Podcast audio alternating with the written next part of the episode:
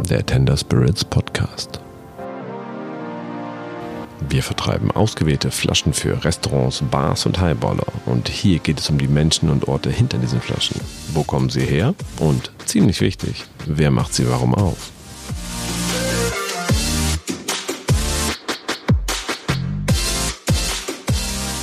Willkommen zurück zur fünften Episode des Tender Spirits Podcast. Wir befinden uns immer noch in den Bergen von oder den Hügeln von Heppelberge, will ich mal nicht sagen hier.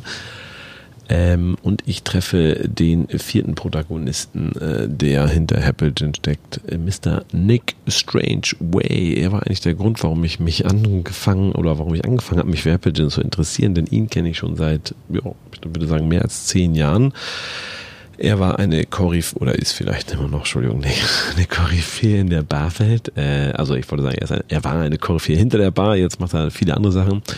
Äh, er hat eine große Consulting-Agentur in London, arbeitet ganz viel für ganz große Brands, Penorica, hat da ganz viel entwickelt und gemacht und äh, ist, äh, lebt seit längerer Zeit in Kopenhagen. Da ist er sehr mit der Food-Szene verwurstelt im positiven Sinne und ähm, kennt sich da extrem gut aus. Da habe ich noch zum, also mal wieder getroffen vor ein paar Jahren. Da hat er mir mal zum zweiten Mal eine Flasche Happy Gin mitgegeben, weil die erste habe ich einfach verleugnet, äh, dass ich die schon mal bekommen hatte. Und so hat alles angefangen. Und äh, Nick ist, äh, wie gesagt, kommt aus der Barwelt. Er ist sozusagen der Mixologe, wenn man das Wort noch verwenden darf, ohne gesteinigt zu werden, 2019.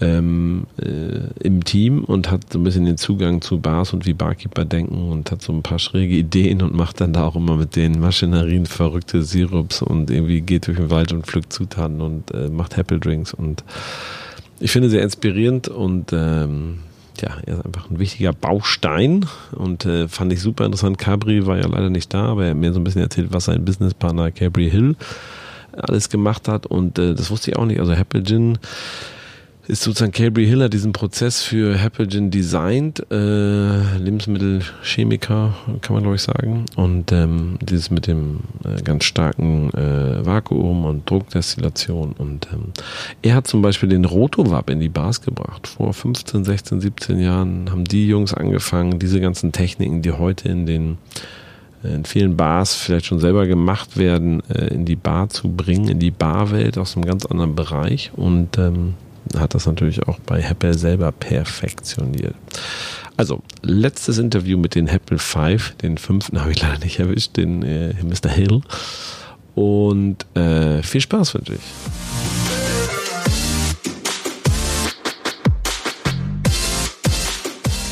I catched up already three of the Hepple 5 mm-hmm. The Hepple Five. Yeah, I call them the Hepple Five. it's my tribute to the like Jackson the Moreland, Five. The Moreland Eleven, the Hepple Five. We're shrinking. I think there's some similarity to Jackson Five. It's a, it's a great bunch of people. well, I'm not no. saying which Jackson I'm no, no, be. I'll be Tito.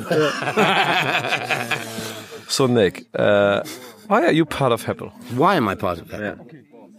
It's a long story. I mean, I, I, think you've probably heard most of it, but basically, Val and I knew each other from London. I was working with Mark Hix. Val was a customer of ours. And he came to me to make a product that I decided wasn't a viable option to make. And then about a month later, he phoned me up and said, I want you to come on the train to Newcastle and come and meet a friend of ours. And we did the walk that you've just done. Yeah, it's amazing. But we didn't have weather like this. There was no bar in the. there was no bar here. There was no bar here, but just these beautiful ladies around us, the juniper ladies. Yeah. Um, and I was brought up here, and Walter showed us the juniper. And on the walk, I was persuaded that we ought to make a gin. And this is four and a half, five years ago. It's, take, it's taken us a long, long time to get to where we wanted to be. Um, no, but to be honest, I mean that was four, four or five years ago. I mean, you are really a you know, you're in the industry, you know liquors. Mm. Even at this time, we would have said, "Oh, there's another gin." Yes. And yes. yes. But now, now there's five thousand other gins. no, it took us a long time, mm-hmm. but I don't think that's a bad thing. I think the good thing was that it took us a long time. I think because it took us some time to raise some money to build this distillery, etc. We were experimenting. So I mean, I, I came up, and then a month later, I came back up with some mobile stills and started messing around with things. And I think if we had the money then, we'd have ended up with a muddy, murky, foraged, feral mountainside gin. And I think the fact we had two years allowed us to refine everything to what I think is actually a very classic gin. with just Nick. turbocharged juniper. Can we have a Negroni for Harry? I'm fucking talking to the camera, you rude No, cunt. I that's didn't okay. ruin yours, Can- you did can- I? Hey, you, uh, You should mix the you should mix the Negroni by side while we talk. Yeah, shouldn't you? Of course you can. Have a look around, Tom. Here, this You this used gentleman. This you had a gentleman. knife Yeah, you were yeah. doing the. yes. No, I also had an iPhone for that. That's okay. This we have one here for you. Yeah. We are we are prepared. It's a professional bartender. He already has a you know. Yeah. At, at Hepple, the Hepple Five is all professionals. Five. You know? yeah, So yeah. the ocean's two and a half. Riddles eleven. Riddle, add Riddle's 11. Yes, Riddle's 11. okay, so cheers, mate. right, I'll have a martini then. Hmm. Chin chin.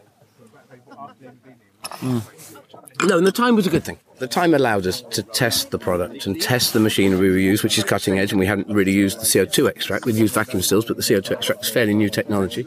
Um, and having two years is a luxury to come up with something. It meant It made you more creative a little bit. It made us more creative. I think it also focuses back in on what actually gin should be, which is juniper. And nowadays, gin is not necessarily juniper. So it focuses back on what actually inspired us. The original inspiration were these beautiful old ladies on the moor who produced this wonderful juniper. And having the two years actually brought us back round to the juniper.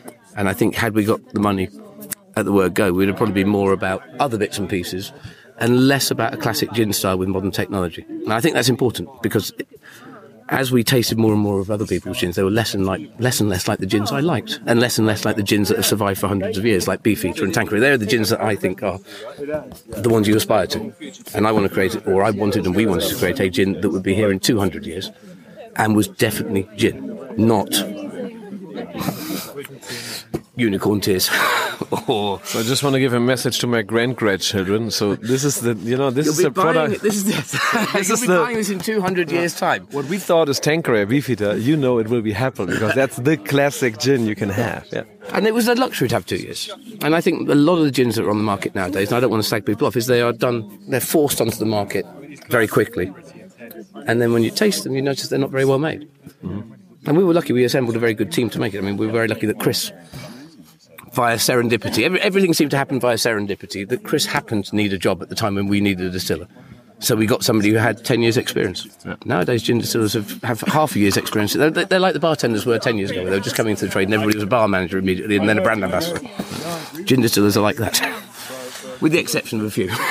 Your your business partner, Mr. Hill, Mm-hmm. he's not here today, so we, we, we missed the fifth one on the Yes. on the Hepple Five. well, there's actually a silent six, but we don't talk about him as much. There's always the mo- you never talk about the money The guy. silent six. No, there's oh, then we talk about the silent seventh, eighth, ninth, and tenth. I but like Kerry's, that. Kerry is important because he introduced the bar world to Rotovaps 15 years ago. Tony, Really? Yeah, Tony Conigliaro and I were given Rotovaps by him when he was working at Stolichnaya back 10, 15 years ago. Really? And he I never the know first that. So Audrey's came from him, mine came from him, and Tony's came from him. And nobody used Rotovaps until Cairbry had been nerding away in the Stolichnaya offices thinking of what weird thing he could do to change the flavour of a vodka. And he, we put them into Harvey Nichols in 2004 or something like that. And it was him who did it. Tony used to come to the Stolly offices and borrow Cairbry's Rotovap. And then Audrey got given one. We went out to America and did a tour talking about Rotovaps and what they could do to spirit and how you could keep those fresh, vibrant flavours. And we left one in America and it became Audrey's. And then the one that We left- forgot one. yeah, and the one that got left in London became mine, and Tony got one as well. so that, that idea of using Rotavaps was Cairbry's. And then when I was working on the Absolut Craft stuff, whenever that was 12, 2012 or something, he came up with the other, this CO2 extracting. And said, look, I've got this flavour extract thing that you ought to try with craft. And I thought, they're not going to buy into that modern technology because it's fairly classic what they do. And they, it's enough to try and push them to make real flavours and macerated flavours and do natural extraction rather than going to a flavouring house. And he was already trying to experiment with CO2. so without him, you know, he's, although he's very quiet and in the background, that any, any bar that uses a Rotavap in its bar nowadays is respons- he's is responsible for it because he told Tony how to do it, and actually it was Tony who broadcast that Yeah. use of Rotavaps to the world. So when you go to three sheets and they've got a Rotavap this, it came via Tony, and it actually originally came from Cairbry. Interesting. I didn't know that. Yes. So he's the mastermind. I mean, I know that he he created this kind of process too. Yeah, and he's How can because he's process driven and he loves the process. And that doesn't mean that if you love the process, it doesn't mean you get the final product. But you have to have the process to get to the final product. So I think again, when you talk about the Magnificent Five or the Magnificent Seven, uh, I like magnificent, whatever, whatever, magnificent. Let's stay for magnificent. Something, yeah. are. You need the person who drives the process, and then you need the palates to refine the process into something that people actually want to drink. So it's, you know, again, there's no good just having process and producing liquid that you don't want. So with the combination of all of it and the process, and then Chris actually being able to use the machinery on a regular basis, and then Val and I, you get to something that is a more complete picture, I think. And look at that sun; it's come out. It's coming on. I don't know how you managed to arrange this. They Call the Russian.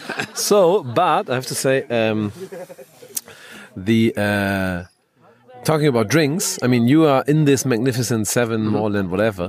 Uh, you are the drinks brain. So, Yeah. what's your what's your take on how should what's your what drinks you like with Apple? What's the I mean, we're sitting, we're, we're standing up here in the morning, and so I've got to say the martini is the ultimate drink. The And when- mountain martini. Again, when we, we made the liquid, when we were testing the variations of the liquid until the final thing went in the bottle, we tested it in a martini, we tested it in a gin and tonic, we tested it in a sour, and we tested it neat. And we tested it against people we thought were competitors of ours. And if it didn't score best, we started again, or refined it and refined it. So I think that's, I mean, that's the ultimate expression of our gin. But the, but the thing is, it's it's like because of the CO2 in it, and because of the way we layer juniper in it three times, and then other botanicals repeat twice in it. When you build flavors like that, they become stronger. So uh, during the experimentation, I was tasting everybody else's gin in various iterations, and I noticed that you didn't actually taste the juniper once you mixed it. And I don't think that's necessarily negative. I think that might actually be a positive for some people's gin that people don't like gin, but they like lemon. So when you mix a beefeater martini, it becomes very citrus. But with ours, you maintain that juniper because of that triple process. cool? And I think that's the interesting thing. It's, it is this ability that it retains the juniper and it's robust in drinks. So we are super proud to bring it over with Hepple. It was Tender so Spirits, yeah, yeah. and bringing it to Germany. And I think we now have to plant some juniper because it's all I think about. you should plant some because otherwise it will run out. if, we, drink more, we need more juniper. We're juniper. investing for 12 years' time with this juniper you're about to plant. okay, okay, cool. Thomas. Cheers, Tom. Cheers.